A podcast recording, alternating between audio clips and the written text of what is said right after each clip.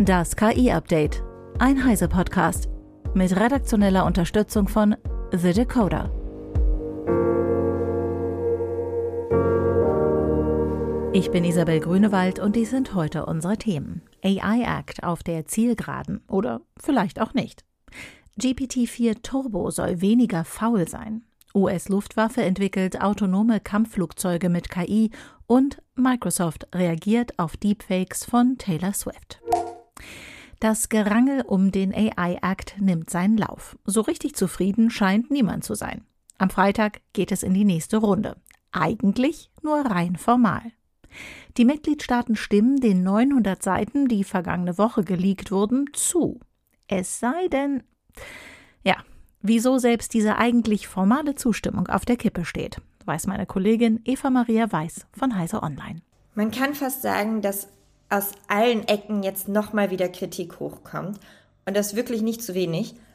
Was wir ja schon lange wissen, ist, dass Deutschland und Frankreich sich dafür einsetzen, dass Basismodelle, die jetzt unter dem Begriff General Purpose AI auftauchen, nicht zu stark reguliert werden. Und da geht es jetzt aber offensichtlich nochmal in die nächste Runde. Aktueller Stand ist, dass die Produkte gekennzeichnet werden müssen, die von ChatGPT und Co. ausgegeben werden, also es quasi Wasserzeichen geben wird. Das ist natürlich nicht ganz so leicht umzusetzen und auch absolut nicht sicher, weil solche Wasserzeichen sich viel zu leicht entfernen lassen. Und deshalb gibt es hier schon wieder ganz viele Ausnahmen im AI Act. Auf GPI-Anbieter kommen allerdings auch ganz viele Dokumentationspflichten zu und die Überwachung obliegt der Kommission und nicht mehr den einzelnen Mitgliedstaaten. Das scheint jetzt Frankreich noch wieder sehr, sehr zu stören. Dort sitzt ja Mistral AI ähm, und damit eines der größten KI-Unternehmen Europas. Aleph Alpha hier aus Deutschland scheint etwas entspannter mit der Situation umzugehen, zumindest sind sie leiser. Ein weiteres Streitthema ist die Definition vom Begriff KI, also künstlicher Intelligenz. Der Bundesverband KI meint nämlich zum Beispiel, dass diese Definition nicht ausreicht, nicht genau genug ist. Dabei loben dann andere wieder, dass man sich der Definition der OECD angeschlossen hat. Das bedeutet nämlich, dass man in Gesprächen auch mit anderen Ländern, beispielsweise der USA, über das Gleiche spricht und nicht jeweils völlig unterschiedliche Ansätze da drin stecken und unterschiedliche Definitionen. Dann gibt es Kritik an den ellenlangen Listen mit Ausnahmen. Das kann bedeuten, dass das, was eigentlich drin sein soll, zu weit gefasst wurde, wenn man solche Ausnahmen ähm, erstmal ja auflisten muss. Und das wiederum ist dann rechtlich eventuell schwer zu halten. Das heißt, hier sehen ganz viele Leute, dass es zu Rechtsstreit kommen wird und das einfach nicht genau genug gemacht wurde. Dann wissen wir ja auch, dass es die ganze Zeit Streit gibt um die Ausnahmen für die Nutzung biometrischer Daten. Und die sind ja sehr umfangreich. Das scheint aber aktuell so, dass da haben sich ja die Mitgliedstaaten durchgesetzt, dass es jetzt nicht nochmal wieder das Riesenthema wird. Immerhin, alle Beteiligten sind sich auch in einer Sache einig. Sie hoffen nämlich, dass am Freitag doch wirklich alle wieder zustimmen. Sie sagen nämlich, wenn der AI Act jetzt scheitert noch wieder, wird es viel zu lange dauern, bis eine neue Fassung steht. Zwischenzeitlich sind ja auch noch die Europawahlen. Das heißt, da würde alles wirklich von vorne losgehen. Und Unternehmen und die Industrie brauchen halt diese Sicherheit und Orientierung, die so eine KI-Verordnung ihnen geben kann, damit sie wissen, wie sie überhaupt handeln können. Und auch die Gesellschaft profitiert sicherlich eher von einem solchen Gesetz. Dankeschön, Eva. Während das Gesetzespaket zu KI in der Europäischen Union also hoffentlich am Freitag unter Dach und Fach gebracht wird, will der demokratische US-Präsident Joe Biden vergleichbare Regularien per Dekret auf den Weg bringen. Wie dort die neuen Regeln aussehen, erklärt Martin Holland aus dem Heise Online Newsroom den USA geht die Initiative vom Handelsministerium aus. Die Rede ist jetzt von zwei Dekreten, die ähm, schon ähm, verabschiedete Dekrete ergänzen sollen. Und zwar beim einen geht es darum, dass der sogenannte Defense Production Act auch auf KI angewandt werden soll. Das ist ähm, ein Gesetz, das eigentlich dafür gedacht ist, dass die US-Regierung äh, die Produktion von Rüstungsgütern quasi vorschreiben kann. Hier geht es darum, dass ähm, KI-Firmen quasi die US-Regierung informieren sollen, wenn sie bestimmte leistungsfähige KI-Modelle trainieren. Die Rede ist von Werten, die etwa dementsprechend, was GPT-5 gebraucht hat. Also dann müssen sie Bescheid sagen und das melden und damit die US-Regierung Bescheid weiß, was da passiert. Es gab schon vorher solche Regeln, da ging es aber nur um Modelle, die die nationale Sicherheit betreffen, ähm, vielleicht wegen, aus verschiedenen Gründen. Jetzt geht es um die Leistungsfähigkeit als Grenzmarke. Die zweite Regelung betrifft Cloud-Anbieter die ähm, also Infrastruktur bereitstellen, auf der KI trainiert werden kann. Und zwar sollen die dazu verpflichtet werden, nachzuprüfen, ob ihre ausländischen Kunden das machen. Also da geht es darum, dass Amazon, Microsoft und Google vor allem prüfen sollen, ob ihre Technik dafür verwendet wird, KI zu trainieren. Und das richtet sich wahrscheinlich vor allem gegen China, wo es halt große Bestrebungen gibt. Jetzt ähm, muss man sehen, wie genau die Ausgestaltung ist. Es gibt aber schon Widerstand aus der Branche, die sich teilweise mit der Opposition im, im US-Parlament verbünden und ähm, unter anderem behaupten, dass dass er das überhaupt nicht machen darf, der US-Präsident. Ähm, deswegen wird noch spannend, wie sich das weiterentwickelt. Vielen Dank, Martin. GPT-4 Turbo hat offensichtlich bisher Probleme gehabt, Aufgaben bis zum Ende zu erfüllen. Mit GPT-4 0125 Preview veröffentlicht OpenAI jetzt eine neue Version von GPT-4 Turbo als Preview. Dieses Modell erledigt Aufgaben regelmäßiger bis zum Ende als das vorherige Modell und soll seltener Fälle von Faulheit aufweisen, bei denen das Modell Aufgaben abgebrochen hat, heißt es in einem Blogbeitrag.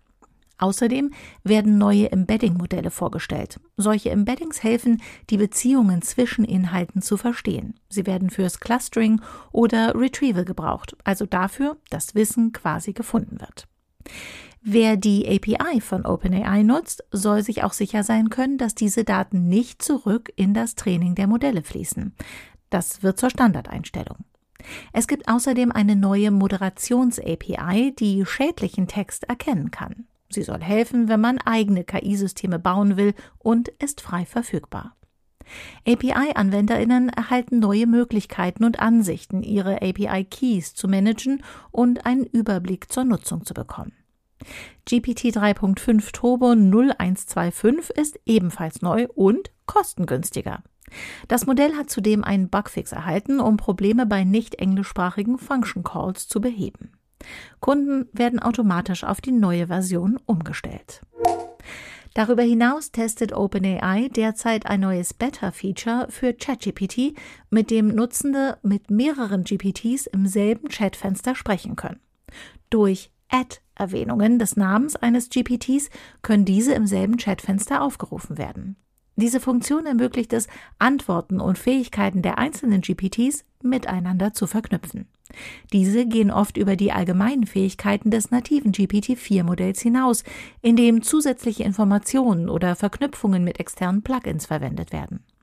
OpenAI will so ChatGPT mehr zu einem personalisierten, universellen Assistenten machen.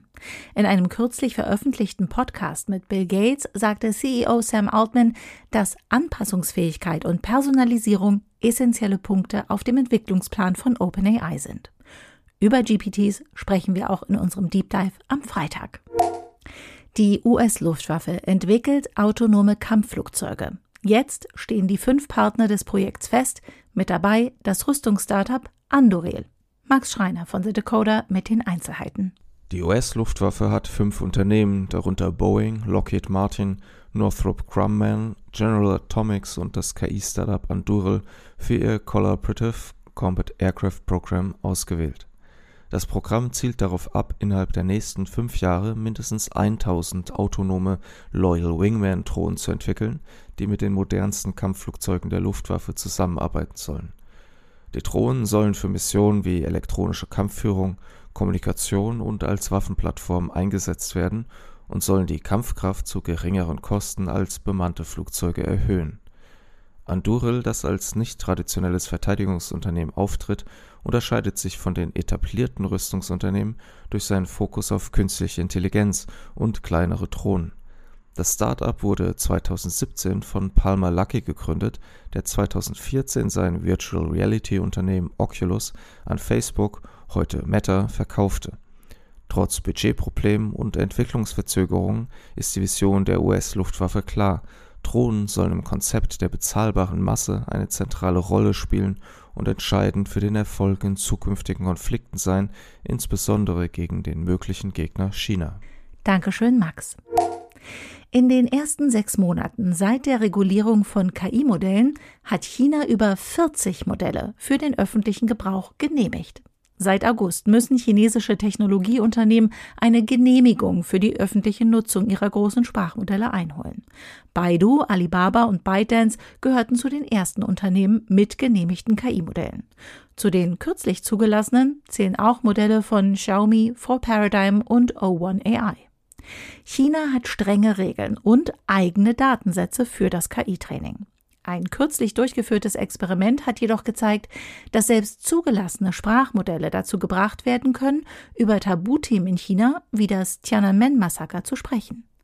Es ist wahrscheinlich, dass die Kommunistische Partei ihre Regeln hart durchsetzen wird und dass chinesische Anbieter ihre Modelle weiter einschränken werden.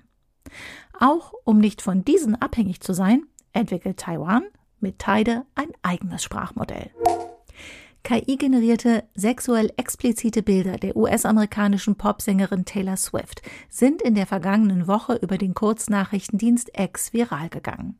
Die Bilder, die laut 404 Media zuerst auf Plattformen wie 4chan und in einer Telegram-Gruppe aufgetaucht zu sein scheinen, sollen mit Hilfe von KI-Tools erstellt worden sein, darunter ein kostenloses Tool zur Text-zu-Bild-Generierung von Microsoft. Dessen CEO Satya Nadella erklärte daraufhin in einem Fernsehinterview, dass sich Microsoft in der Verantwortung sehe, Leitplanken um die Technologie zu bauen, damit mehr sicherer Content produziert wird. Daran werde weiter gearbeitet. Nadella betont aber auch, dass es eine gesellschaftliche Einigung auf bestimmte Normen geben müsse. Inzwischen hat auch X reagiert und bestätigt, dass die Ergebnisse bei der Suche nach Taylor Swift vorübergehend eingeschränkt wurden. Allerdings erst nachdem die gefälschten Bilder millionenmal angeschaut und tausende Male weiterverbreitet wurden. Von Deepfakes sind insbesondere Frauen und Mädchen betroffen. Sie führen oft zu erniedrigenden und traumatischen Erfahrungen. Opfer sollten auf jeden Fall Anzeige erstatten, nicht nur um die Verbreitung des Materials zu stoppen, sondern auch um das Bewusstsein für dieses Unrecht zu stärken. Das war das KI-Update von Heise Online vom 29. Januar 2024. Eine neue Folge gibt es jeden Werktag ab 15 Uhr.